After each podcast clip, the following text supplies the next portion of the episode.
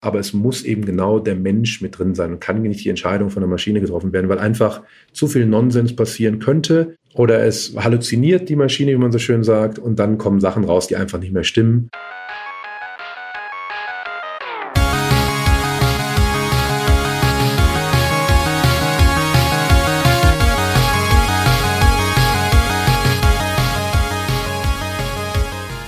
Herzlich willkommen zum Digital Pacemaker Podcast mit Uli Oenig und mit mir, Markus Kuckerz. Heute sprechen wir darüber, wie Technologie den Austausch von zuverlässigem Wissen beschleunigen kann. Zu Gast ist Marc Spenlet, Chief Operating Officer der Springer Nature Group. Willkommen in unserem Podcast und schön, dass du heute bei uns bist, Marc. Herzlichen Dank, Markus. Schön bei euch zu sein. Dankeschön. Als wissenschaftliche Verlagsgruppe setzen Marc und die Mitarbeiterinnen und Mitarbeiter von Springer Nature Technologien ein, um die Begutachtung, Redaktion und Veröffentlichung von Forschungsergebnissen zu vereinfachen und die Publikation, Suche und Nutzung schnell und einfach zu gestalten. Uli, künstliche Intelligenz, ein Thema, was uns unglaublich beschäftigt. Du äh, wirst auch gerade sehr viel zu Vorträgen eingeladen, darfst auch mal wieder dazu die Vodafone Perspektive erläutern, ähm, ja, wenn wir über künstliche Intelligenz sprechen, vielleicht mal das, was uns im Alltag beschäftigen.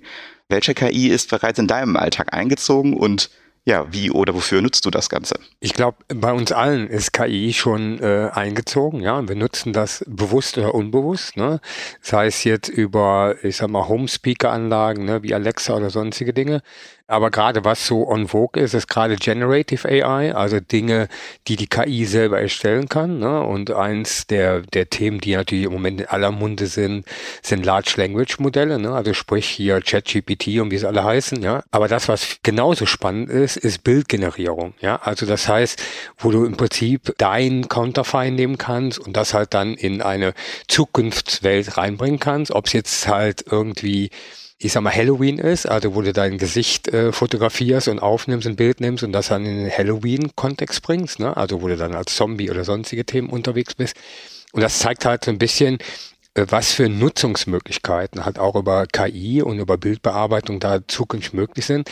Ihr habt vielleicht auch schon mal ähm, bei einem großen Bildbearbeiter gesehen, da braucht man nur noch gewisse Positionen markieren und einfach einen Begriff einzugeben und dann tauscht er in dem Bild quasi schon diesen Kontext aus, ja. Und das sind natürlich Dinge, die wären vor ein paar Jahren noch undenkbar gewesen, ja, die aber jetzt gerade so ein bisschen durchscheinen und halt auch neue Möglichkeiten, sowohl gute als auch böse mit sich bringen, ne? Weil wenn wir gerade mal so ein bisschen über Deepfake nachdenken, ne? also wo Menschen andere Menschen vorgaukeln, ne? das zeigt halt auch, welche Power hinter solchen ich sag mal, künstliche Intelligenzen stecken.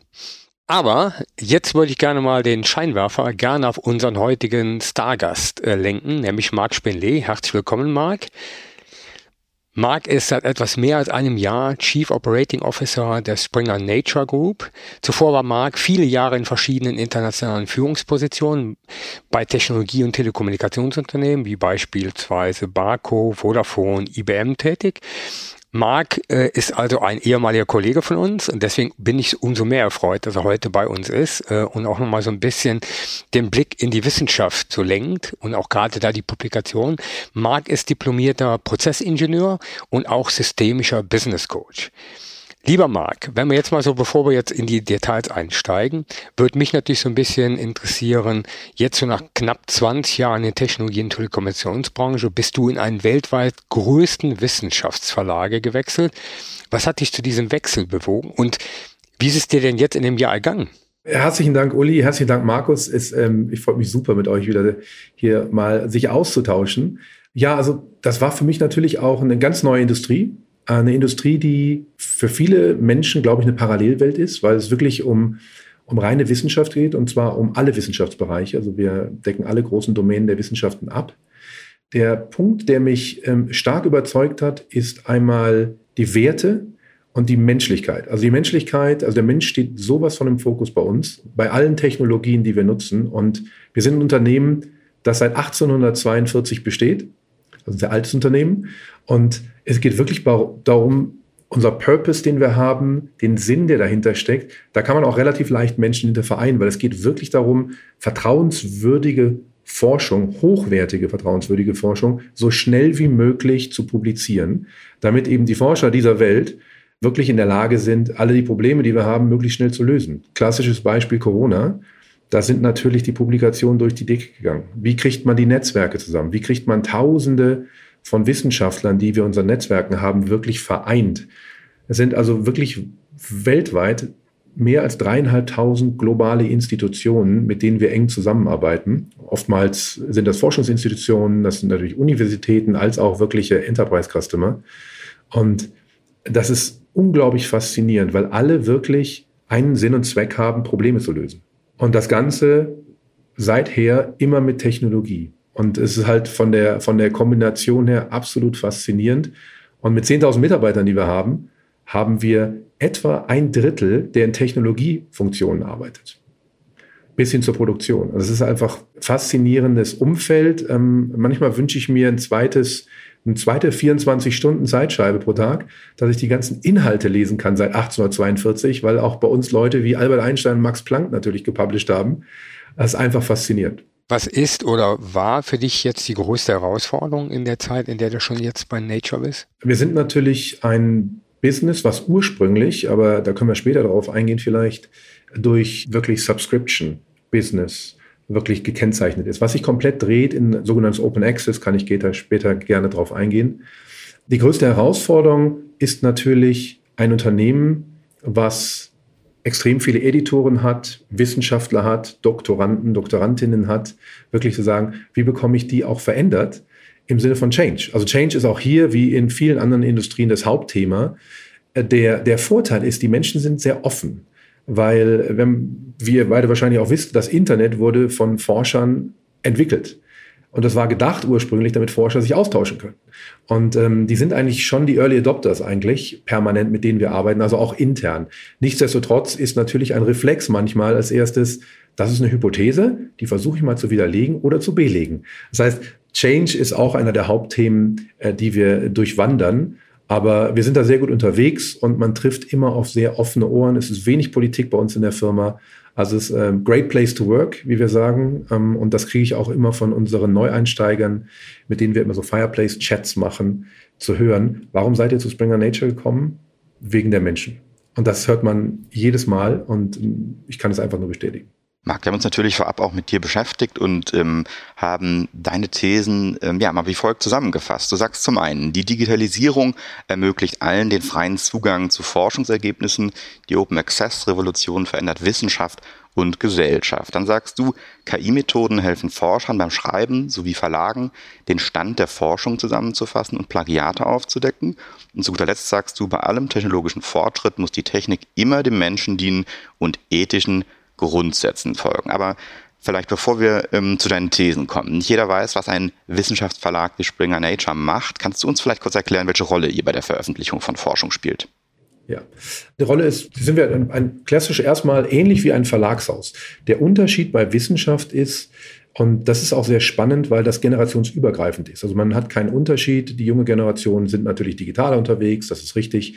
Aber im Wissenschaftsbereich geht es wirklich um vertrauenswürdige Forschung. Also die Frage ist, wie kann ich sicherstellen, dass das, was ich veröffentliche, kein Plagiat ist, zum einen nicht aus einer sogenannten Paper Mill kommt, was sehr, sehr stark am Anstieg, ähm, durch, gerade durch ChatGPT etc. sehr stark angestiegen ist, ähm, sind es echte Autoren, keine Fake-Autoren, die dahinter stecken. Das heißt, Vertrauenswürdigkeit ist extrem hoch. Wir sind die Number One Brand unter allen Wissenschaftsverlagen, was Reputation angeht. Wir haben ein riesiges Netzwerk, ungefähr von 750.000 Independent, sogenannten Peer-Reviewern. Das heißt, wenn bei uns ein Artikel eingereicht wird von unseren Submissions, die ungefähr 1,5 Millionen Submissions im Jahr sind, wird auch nur ein Viertel veröffentlicht. Das heißt, äh, wir lehnen manchmal sogar Nobelpreisträger ab. Und äh, genauso stolz sind die dann, wenn sie veröffentlicht werden. Das heißt, dieses wirklich hinzugehen, zu sagen, nach der Submission, was ist das richtige Journal? Wenn es ein Journal ist, wir haben Bücher, Journale und wir haben auch einen Edu Education-Bereich, Macmillan, wo es dann wirklich darum, Textbücher, gerade im englischsprachigen Umfeld, in, in vielen Ländern der Welt, Schülern zu helfen, Englisch zu lernen. Das ist im Prinzip unsere dritte Sparte, die wir noch haben. Aber in dem Research-Umfeld geht es erstmal darum, ich bekomme einen Artikel, und dieser Artikel muss gereviewt werden. Da ist die englische Sprache erstmal wichtig. Viele sind in Englisch. Es sind nicht viele Native Speaker und da hilft zum Beispiel künstliche Intelligenz massiv.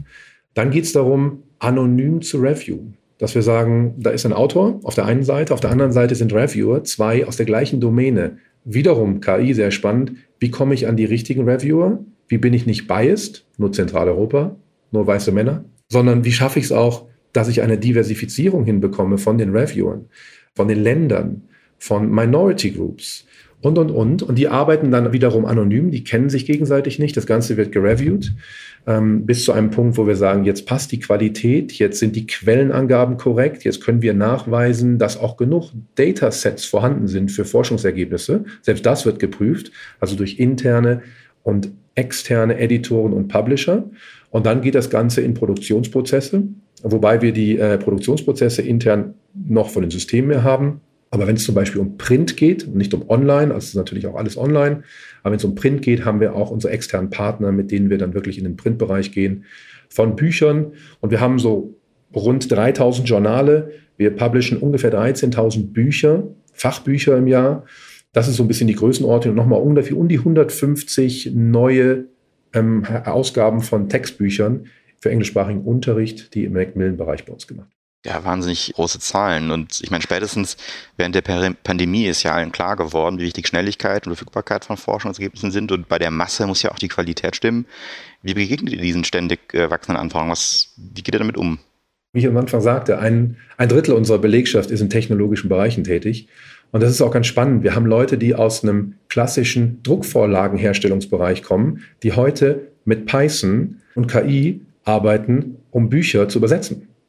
Also das heißt also, bei uns sind auch sehr, sehr viele Menschen, die sehr, sehr lange schon, zum Teil 40 Jahre bei der Springer Nature sind und alles mit durchlaufen haben. Und, die, und jede Technologie, die eigentlich kam, hat uns geholfen, das Ganze schneller und sicherer zu gestalten und auch sicherer Integritätsüberprüfungen zu machen viel sicherer zu werden in, in der Plagiatsprüfung.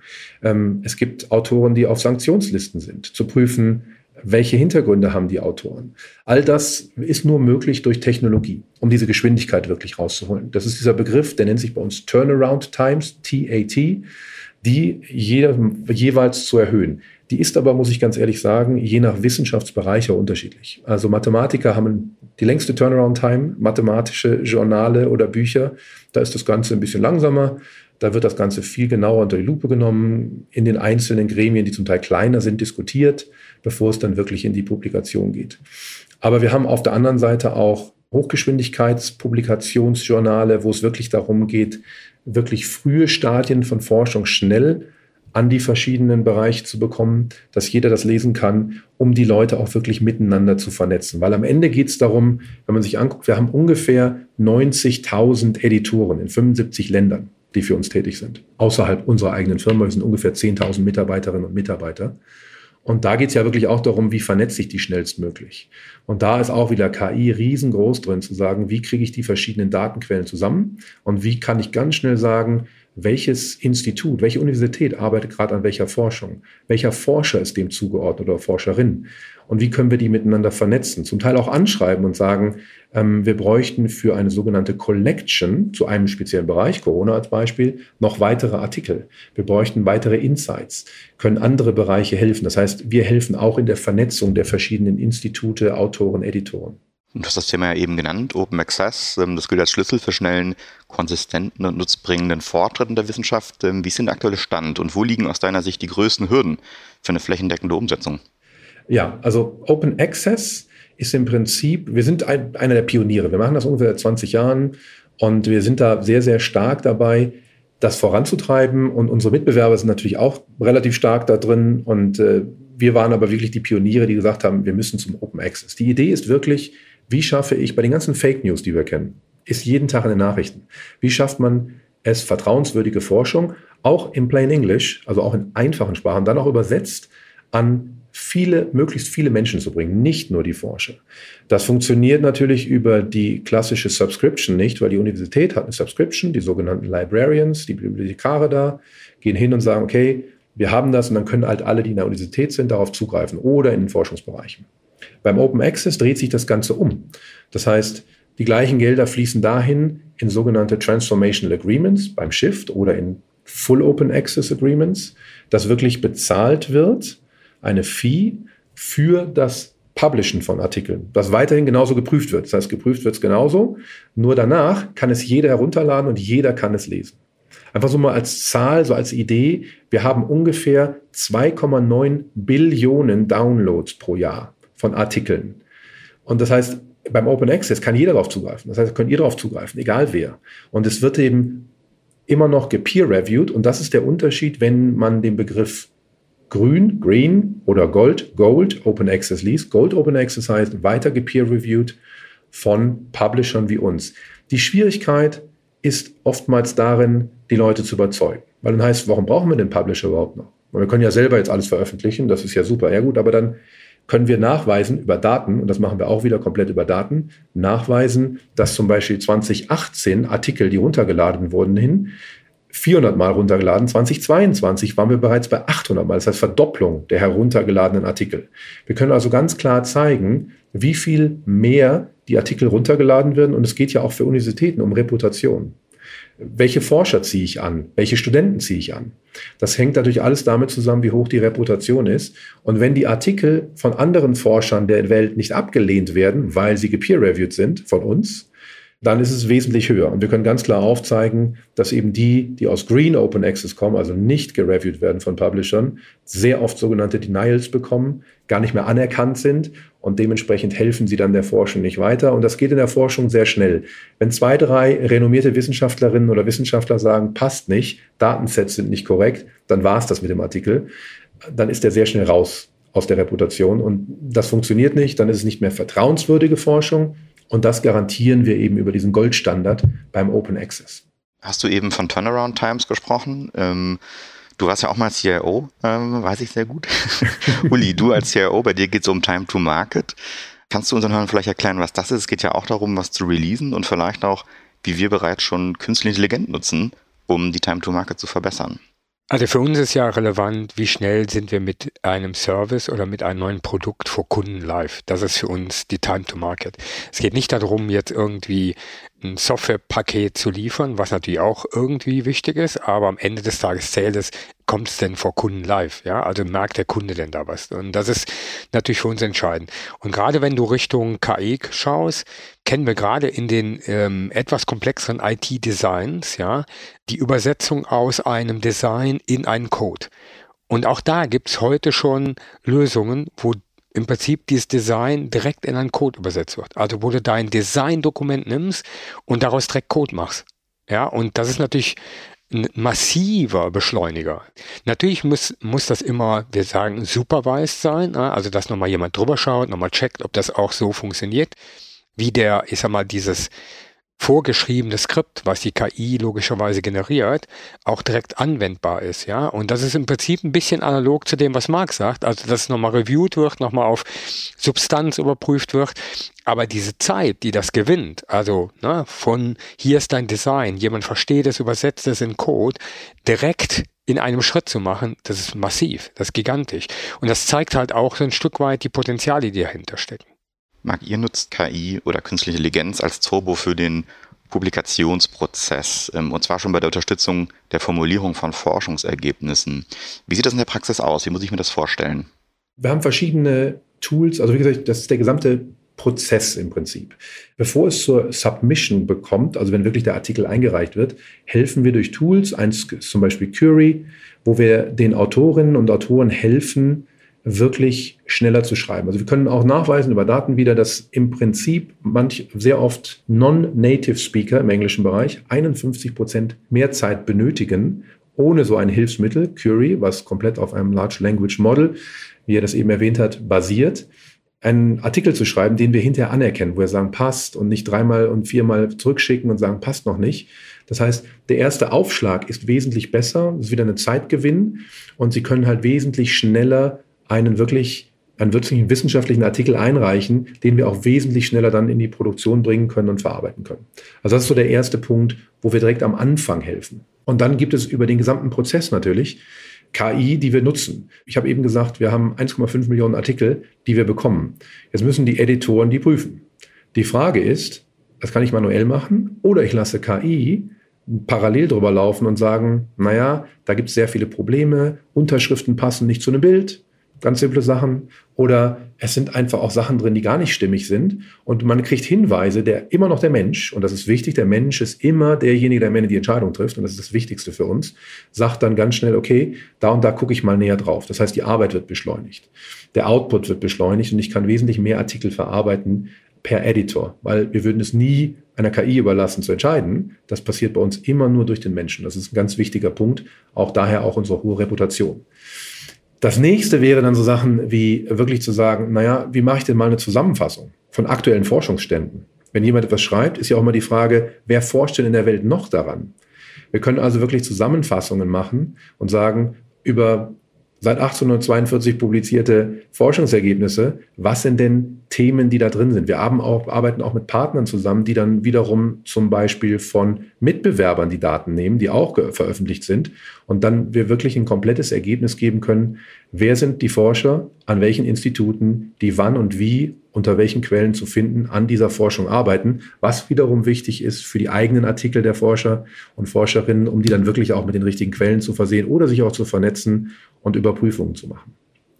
Und da gibt es viele, viele Kleinigkeiten im Produktionsprozess, wo wir wirklich mit KI rangehen, das Ganze noch stärker voranzutreiben. Und die größte Plattform, die wir selber haben, die heißt Snap, die steht für Springer Nature Author Publishing Platform.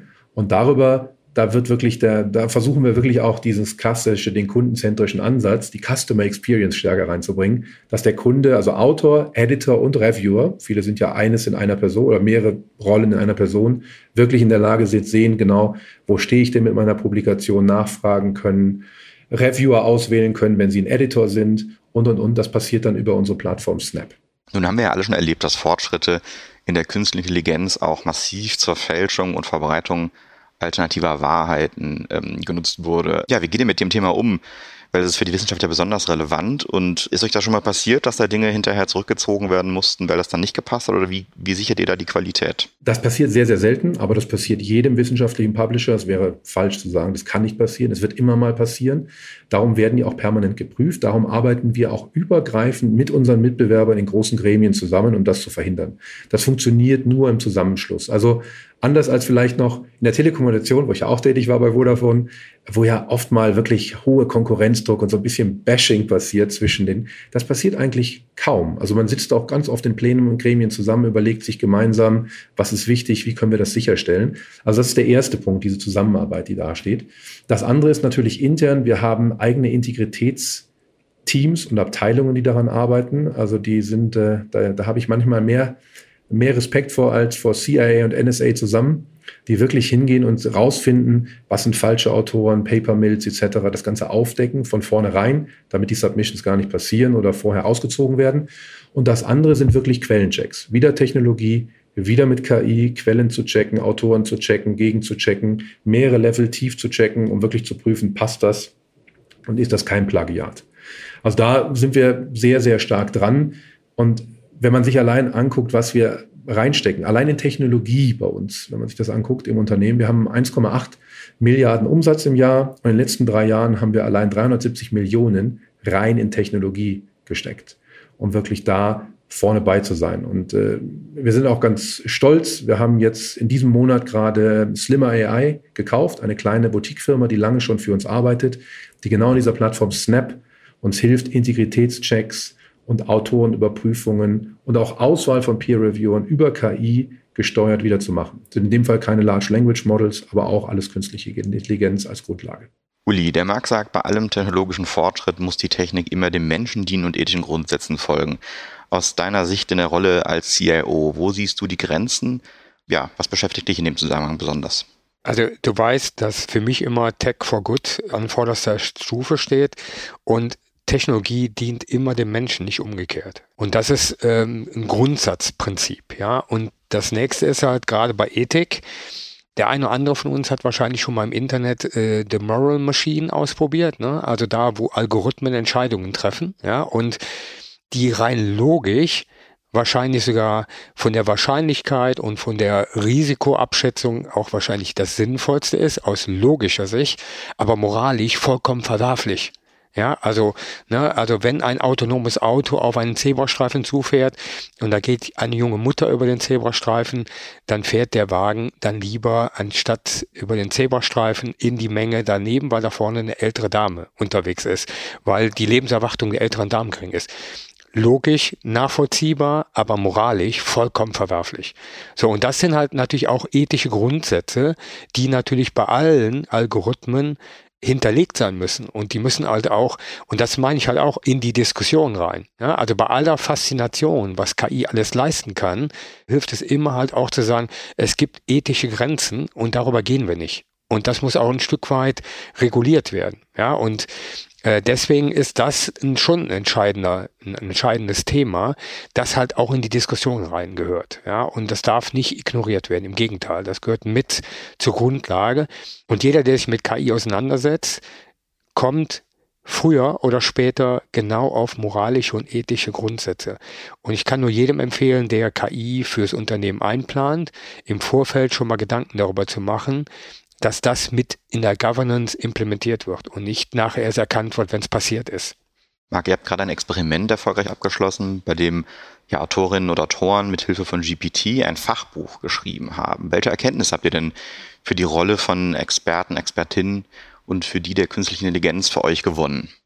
Ähm, ja, es war ein super spannendes ähm, Experiment und zwar ein Buch, das dann auch äh, wirklich zur Frankfurter Buchmesse noch live erschienen ist. Und zwar haben wir wirklich Fachautoren natürlich genommen und Autorinnen und die haben in einem sechsstündigen Hackday sind die hingegangen und haben ein komplettes Buch geschrieben. Die sind also wirklich hingegangen und haben dann über ein Prompt-Ping-Pong hin und her, etwas über 200 Prompts, wirklich das Buch rausgebracht mit extrem hoher Qualität. Zeitersparnis absolut hoch, Einsatzmöglichkeiten von GPT in äh, Finance Compliance und Audit heißt das Buch, ist der Titel. Wir natürlich, wo wir klar ausweisen, es ist natürlich mit KI geschrieben, aber der Haupt, das eine der Hauptlearning war, ohne die Fachexpertise, das Lektorat, keine Chance. Das heißt auch da, der Mensch im Driver Seat, der Mensch muss am Ende hat eine Zeitersparnis, weil er wesentlich schneller Aspekte zusammenschreiben kann.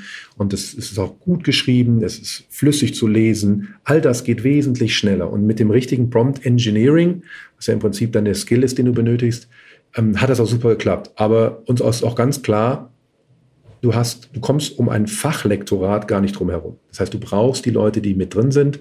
Und äh, wenn die dann aber in einer Geschwindigkeit schreiben können, ist das eine Zeitersparnis wieder, die super ist, aber es muss eben genau der Mensch mit drin sein und kann nicht die Entscheidung von der Maschine getroffen werden, weil einfach zu viel Nonsens passieren könnte oder es halluziniert die Maschine, wie man so schön sagt, und dann kommen Sachen raus, die einfach nicht mehr stimmen. Und das passt halt nicht. Und daher sind so die Dinge, die stimmen dem Uli da absolut zu. Es ist so wichtig. Und darum haben wir von vornherein gesagt, wir haben interne sehr viele Gremien. Das ist auch Teil einer Kultur, eines wissenschaftlich, wissenschaftlichen Verlages und wo wir wirklich mit, mit Ethikern, die da drin sind, da sind Legal-Leute drin, da sind Prozessleute drin, Technologieleute sind mit drin. Die Abteilung wird gesteuert von einem meiner Vice Presidents, der wirklich hingeht und sagt, ich muss die ganzen Dinge wirklich komplett auf Prinzipien aufbauen. Und noch vor der Governance haben wir Prinzipien aufgestellt. Das sind alles menschliche Prinzipien. Das sind Prinzipien wie Würde, Respekt, Transparenz, Fairness. Und dem ordnen wir die Technologie immer unter. Und dann wird das eben auch spannend und dann ist es gut und dann kann man damit experimentieren und man hat eine Guideline, ein Framework, mit dem man arbeiten kann. Und nur so, wie gesagt, dem Uli 100% zustimmt, kann das in der Firma funktionieren. Frei zu experimentieren und diese Dinge außer Acht zu lassen, nicht vorne anzustellen, ist extrem fragwürdig. Und ja, jetzt sind wir natürlich noch ganz am Anfang der Reise ähm, im Bereich der künstlichen Intelligenz und wir müssen natürlich trotzdem schon Regelungen treffen. Und ähm, ja, insofern vielleicht eine Frage an euch beide. Können denn bereits ethische Regeln äh, für den Einsatz von künstlicher Intelligenz definiert werden? Reichen die Erfahrungen da schon aus, ähm, die ihr gemacht habt? Wo stehen wir da? Marc, du vielleicht zuerst? Gerne. Also äh, wichtig ist für mich Transparenz. Bei uns geht es natürlich bei Autorinnen und Autoren einmal auch um Rechte, die wir schützen müssen. Der Autorinnen und Autoren, das ist der erste Punkt, also sind ganz, ganz klassische legale Themen, juristische Themen, die da geregelt werden müssen. Und daher ist es so wichtig, wie hoch die Transparenz ist. Auch den Loop wieder zu den Fake News zu machen wenn ich die Quellen nicht sauber angebe, die Quellen nicht nachvollziehbar sind und ich auch gar nicht angebe, dass ich KI benutzt habe und wofür ich KI benutzt habe. Habe ich Large Language Models benutzt, die auf irgendwelche dubiosen Quellen trainiert wurden?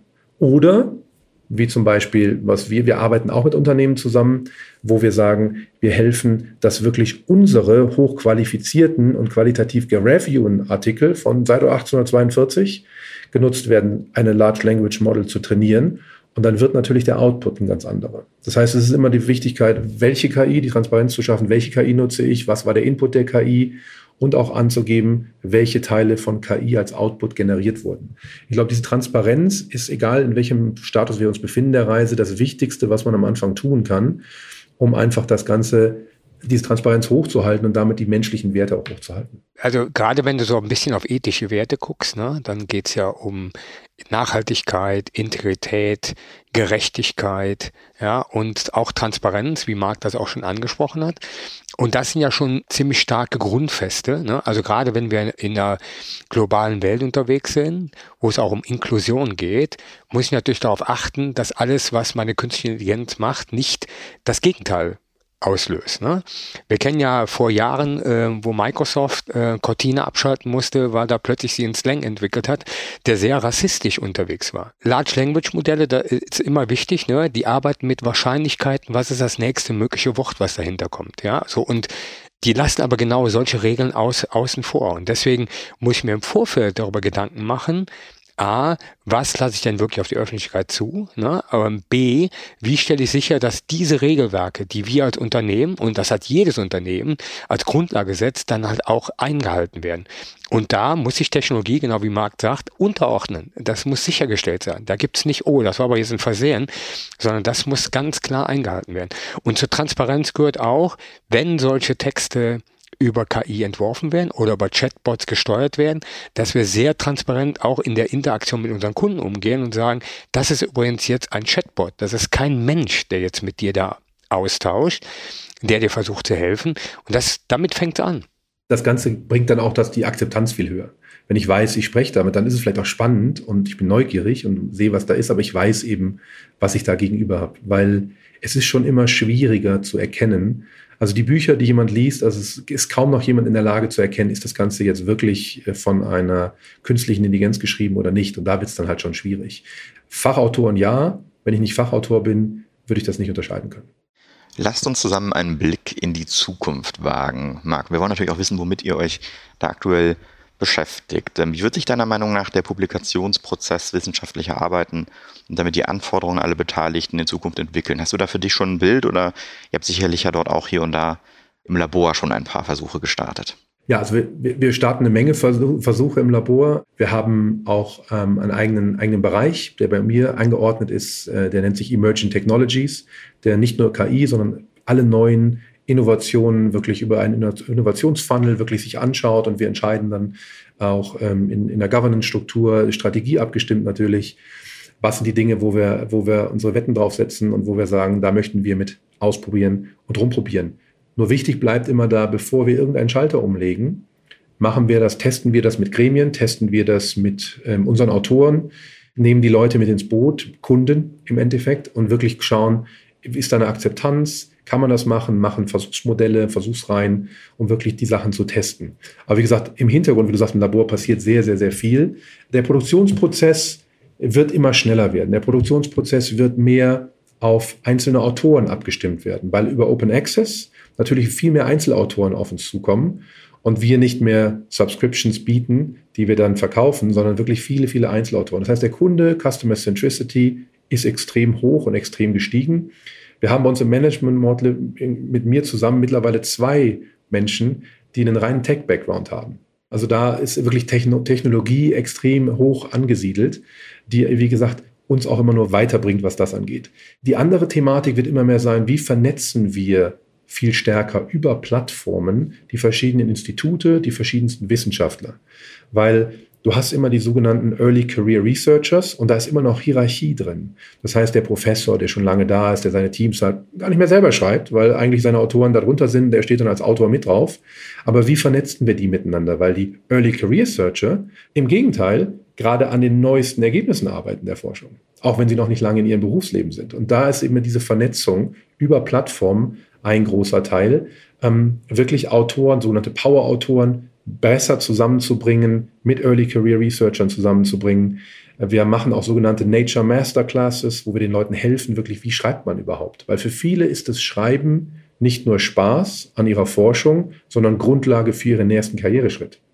Das heißt, auch da ist es wichtig, wirklich den Kunden in den Vordergrund zu bringen, zu sagen, wie kann ich dem Kunden helfen? Und das auch wieder über KI getrieben, zu sagen, wie kann ich da weiterkommen und schneller vorankommen. Wir werden auch zukünftig wesentlich mehrere sogenannte Collections haben, wo du unter einem wissenschaftlichen Thema etwas zusammenfasst und die bringst du viel schneller an den Markt. Die werden mit Highspeed an den Markt gebracht, weil es wirklich darum geht, wirklich informieren, was passiert in einem Umfeld und nicht einen Deep Dive zu machen in einem speziellen Unterthema in dieser Domäne, sondern wirklich zu sagen, wie kann ich da wesentlich schneller rankommen. Immer mehr Enterprise-Kunden sagen, ah, wie können wir denn, wie zum Beispiel mit Nature Research Intelligence, das ist nichts anderes als datengetriebene Anwendungen, die wirklich jemandem helfen zu sagen, wo, woran wird denn geforscht? Weil auch die Industrie ist daran interessiert, an den richtigen Dingen zu forschen, wo sie am Ende viel Gewinn mitmachen können und nicht irgendwas zu nehmen, wo vielleicht kein Interesse besteht. Und wir sind diejenigen, die die Netzwerke haben, wir sind diejenigen, die die Daten haben, wer denn in der Welt woran forscht. Und das macht dann, wie gesagt, das ändert so ein bisschen das Bild eines eines klassischen Publishers, der nur Bücher rausbringt oder Magazine rausbringt, sondern es geht mehr darum, Wissenschaft zu vernetzen, Daten bereitzustellen, gereviewte Daten bereitzustellen, die eben hochwertig sind, auf denen wieder Entscheidungen getroffen werden. Danke euch beiden vielmals. Äh, sehr spannender Austausch, sehr gute Aussichten, äh, was es da erwartet, sehr spannende Themen. Und wie immer an der Stelle gibt es natürlich die Frage, was habt ihr aus dem Gespräch mitgenommen? Also ich nehme zwei Dinge mit. Zum einen hochspannend zu sehen, Marc, gerade in der Wissenschaft-Community, wie er da mit diesen Themen umgeht und wie er logischerweise dafür auch KI einsetzt und zwar supervised einsetzt. Also das ist Nummer eins, was ich mitnehme. Und es triggert so ein bisschen wieder bei mir den Wunsch, nochmal in so ein paar Publikationen reinzugucken. Das ist, das muss ich auch sagen, das hat es auch ausgelöst. Das zweite, ähm, was ich mitnehme, ist, das Netzwerk und das Verknüpfen, gerade was ethische Grundsätze angeht, wird einen großen Stellenwert in allen Unternehmen sein. Und da den Austausch zu suchen, crossfunktional über Industrien hinweg, wird eine der großen Themen sein. Und so ein bisschen anmerkend dahinter, all die Hilfsmittel, die KI jetzt bietet und die Technologie bieten, schaffen nicht das eigene Denken ab. Und im Gegenteil, das kritische Denken wird umso wichtiger sein in einer Fülle von Informationen, die künstlich erzeugt werden, durch uns erzeugt werden, durch Menschen erzeugt werden, aber auch immer wieder eine eigene Position einzunehmen. Das wird einer der großen Differenziatoren sein, die wir Menschen logischerweise in dieser Welt einbringen. Und das sollten wir nicht irgendwie als hinderlich oder als, wie sagen wir so schön, als störend empfinden, sondern das ist einer unserer großen USPs. Marc, wie schaut es bei dir aus? Was nimmst du aus der heutigen Folge mit? Also erstmal habe ich mich riesig gefreut, euch beide wiederzusehen. Das muss ich einfach direkt mal vorneweg sagen. Das, äh, das, äh, und das heißt eben auch wieder diese Menschlichkeit, um darauf anzuknüpfen, diesen menschlichen Austausch, wie wichtig der menschliche Austausch ist, weil äh, die Maschine ist nicht intelligent. Intelligenz in der Philosophie wird anders definiert. Und das ist eben der Mensch und das wird auch eine Maschine nie ersetzen können. Ähm, Dinge anders zu machen, als sie je da waren. Es sind keine Muster.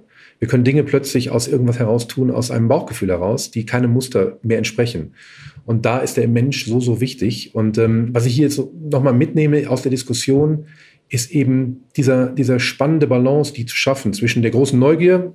Ich weiß selber, von, von Uli weiß ich sehr genau, wir beide, wie oft wir einfach ähm, uns haben davontragen lassen in Gesprächen von irgendwelchen technischen Sachen, neugierig ausprobieren, machen, tun. Aber eben die Kritikfähigkeit zu steigern ähm, und ich habe einen neunjährigen Enkel. Und das ist spannend zu sehen, wenn er mir sagt, ja, aber Alexa hat gesagt. Und zu sagen, wie hoch halte ich Kritikfähigkeit und wie, wie stark unterrichte ich junge Generationen darin, Quellen wirklich, was ein Wissenschaftler ursprünglich gelernt und immer tut, Quellen zu überprüfen und zu sagen, wo kommt das denn her? Neugierig zu sein auf der einen Seite, aber hochbalanciert auch zu sagen, wie schaffe ich eine hohe Vertrauenswürdigkeit von dem, was, worauf ich meine Meinung bilde. Und wir sehen das viel zu oft leider, dass heute die Meinung aufgrund von Fake News gebildet wird oder von schnellen Aussagen oder von Influencern. Wir gucken uns sogar TikTok an, by the way. Auch das ist als eine Technologie, die wir uns anschauen, als Applikation. Und da ist es, glaube ich, so, so wichtig, wirklich alle Generationen kritikfähig zu halten. Ethik und Philosophie sollte viel stärker in die Schulen Einzug nehmen. Wieder, was es früher mal war, was aber stark verdrängt wurde. Und ich glaube, das, das nehme ich hier nochmal stark mit bei dem Austausch, zu sagen, hey, wie schaffe ich es wirklich, Technologie super zu gestalten, Technologie zu nutzen in jeglichen Bereichen, aber das eben kontrolliert und eben untergeordnet unter den menschlichen Prinzipien und menschlichen Werten. Marc, wir haben an dieser Stelle in jeder Episode die Tradition, unserem Gast ähm, eine ganz besondere Frage zu stellen. Diese Frage muss nicht immer was mit der Rolle zu tun haben, sondern vielleicht eher was mit deiner Laufbahn oder mit deiner persönlichen Entwicklung. Und die Frage lautet, du sitzt der Plakatwand vor deiner Universität. Was würdest du den heutigen Studenten und Studentinnen mit auf den Weg geben wollen für ihre weitere Laufbahn? Was sollte da auf diesem Plakat stehen, wo die jeden Tag rein und rausgehen? Bleibt neugierig, seid neugierig. Die Welt ist viel zu divers und zu bunt. Also seid neugierig, nicht voreingenommen. Lauft nicht Influencern hinterher, bildet eure Meinung ähm, möglichst vielfältig aufgrund von verschiedenen Quellen. Und äh, last but not least, das sehe ich bei den jungen Generationen immer, die gefühlt mit 24 schon drei Masterstudiengänge abgeschlossen haben. Und lebt auch bitte und habt Spaß am Leben und äh, schaut euch das Leben an, weil äh, das Leben kann sehr kurz sein. Und dementsprechend äh, darf das bitte nicht zu kurz kommen, weil nur wenn ich das Leben angucke, alle großen Entwicklungen sind entstanden indem man dem Forscher rumgelaufen sind in der wirklichen Welt, beobachtet haben und gesagt haben, das kann man doch bestimmt besser machen. Und dann Wissen eingesetzt haben, um etwas zu verbessern. Das heißt, Neugier ist das eine, das andere ist wirklich Leben noch weiterhin und wirklich das zu prüfen, was andere einem sagen und seine Meinung vielfältig auf vielfältigen Quellen, die man selbst prüft, zu bilden. Uli, resoniert das mit dir?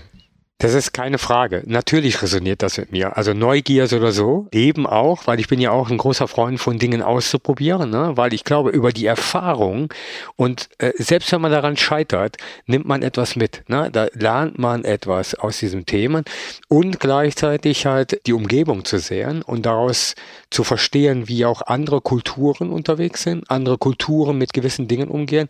Das bereichert ungemein und das hilft uns halt ein Stück weit. Und das natürlich dann auch noch weiter weitergeben zu dürfen, das, ähm, das ist Selbstreden. Und da wir beide, Marc, ja mittlerweile im, im Alter sind, wo wir Enkel haben, ja, da ist natürlich immer die Frage, was gibst du eigentlich so mit? Ne? Und ähm, gerade das, das mitzugeben, was wir an Erfahrung gesammelt haben und halt auch dieses, dieses neugierig sein, also dieses bewusste Interessen zu haben, in allen Lebenslagen immer mal wieder Dinge auszuprobieren, das ist definitiv mein Credo. Marc, magst du unseren Zuhörerinnen und Zuhörern noch sagen, wo sie mehr über dich erfahren können und wie sie vielleicht auch mit dir in Kontakt treten können? LinkedIn ist eine klassische Plattform, die wir bei Springer Nature nutzen, die ich auch sehr viel nutze. Gerne mit mir in Kontakt treten, gar kein Thema, kann jeder gerne tun. Ich gebe gerne auch meine E-Mail-Adresse hier raus. Das ist gar kein Problem. Das ist äh, mark.spenle at springernature.com. Und darüber kriegt ihr mich sehr fort. Und äh, herzlich gerne jeglicher Austausch, Ideen, bin ich immer sehr offen für. Vielen Dank, Marc, für die interessanten Impulse heute. Und es hat sehr viel Spaß gemacht. War sehr schön, dich hier bei uns zu Gast zu haben. War schon lange geplant. Jetzt haben wir es endlich hinbekommen. Und ja, vielen Dank, dass du die Zeit hier mit uns verbracht hast. Vielen Dank. Finde ich super und hat super viel Spaß gemacht. Und ich freue mich auch, euch im echten Leben bald mal wiederzusehen. Danke dir. Dies war der Digital Pacemaker Podcast über technologische Entwicklungen, die den Austausch von zuverlässigem Wissen beschleunigen, um den Herausforderungen der Menschheit zu begegnen. Zu Gast war Marc Spendlé, Chief Operating Officer der Springer Nature Group. Weitere Informationen zur Folge findet ihr natürlich auch wieder in den Show Notes. Und wenn ihr mit uns über Themen diskutieren wollt, dann kommentiert unsere LinkedIn-Post oder schickt uns einfach eine Nachricht. Der Digital Pacemaker Podcast erscheint alle 14 Tage, dienstags auf Spotify, Apple und überall dort, wo es Podcasts gibt. Klicke jetzt auf Folgen oder abonnieren, um keine Folgen zu verpassen. Viel Spaß und bis bald, euer Uli und Markus. Rock'n'Roll.